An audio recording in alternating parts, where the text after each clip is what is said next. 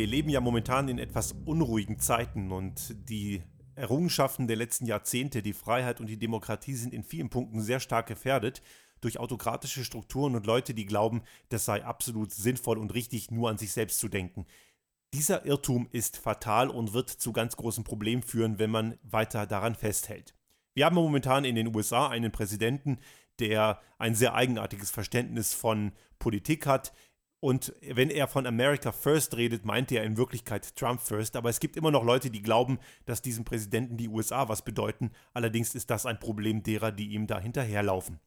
Grundsätzlich muss man ganz klar sagen, wer nur an sich selbst denkt und ausschließlich an sich selbst und andere Interessen völlig ignoriert und wenigstens stark unterordnet, tut alles dafür, dass er die eigenen Interessen komplett ignoriert.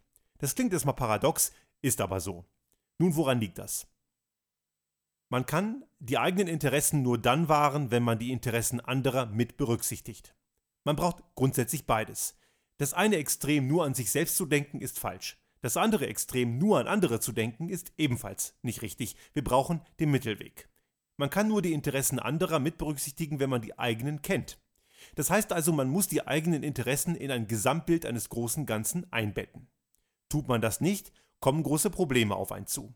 Es gibt Leute, die der Ansicht sind, wenn jeder an sich selbst denkt, ist dann alle gedacht. Doch wer so denkt, der denkt maximal von der Wand bis zur Tapete. Denn es muss einem auch klar sein, dass wenn jeder nur an seine eigenen Interessen denkt, dass dann unweigerlich Konflikte auftauchen, denn es ist eine Frage der Zeit und diese Zeit ist nicht sonderlich lang, bis Interessen kollidieren. Und wenn Interessen kollidieren, wird sich logischerweise der durchsetzen, der in dem Moment der Stärkere ist. Nun wird der eine oder andere dann sagen, ist mir ja wurscht, ich bin ja der Stärkere und ich kriege, was ich will. Das ist allerdings auch nur wieder sehr kurz gedacht, denn in einer anderen Konstellation, in einer anderen Situation, an einem anderen Ort, in einer anderen Zeit wird womöglich derjenige, der jetzt der Stärkere ist, nicht mehr der Stärkere sein, sondern es wird jemand anders sein. Und dann ist das Geheule groß. Es macht also überhaupt gar keinen Sinn, so zu denken. Wer also ausschließlich an sich selbst denkt, ignoriert seine eigenen Interessen und gefährdet seine eigenen Interessen in enorm höchstem Maße. Wie das Ganze dann aussieht, können wir momentan an der Außenpolitik der Regierung Trump in den USA erkennen. Dieser Präsident sorgt dafür, dass die USA international isoliert werden. Das heißt beim Klimaabkommen, bei multilateralen Handelsverträgen und so weiter. Auf der anderen Seite gibt es ein Land wie China, das trotz seines autoritären Systems und einer Partei, die Menschenrechte mit Füßen tritt, durchaus eines begriffen hat, nämlich global, groß und langfristig zu denken. China ist momentan im Gegensatz zu den USA durchaus weltoffen, was Handel angeht, natürlich im Kontext ihrer eigenen Regeln.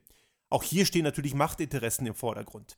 Deswegen soll das chinesische System hier keineswegs gut geredet und verteidigt werden. Aber sie haben eben verstanden, dass es nur global geht. Sie schließen globale Allianzen, natürlich im Kontext ihrer Interessen. Und das Ganze muss man natürlich durchaus übertragen können. Nicht eins zu eins. Ganz klar, das chinesische Modell ist für Europa kein Vorbild. Aber was wir durchaus denken können, wir müssen unsere globale Rolle verstehen und müssen unsere globalen Stärken erkennen und entsprechend ausspielen.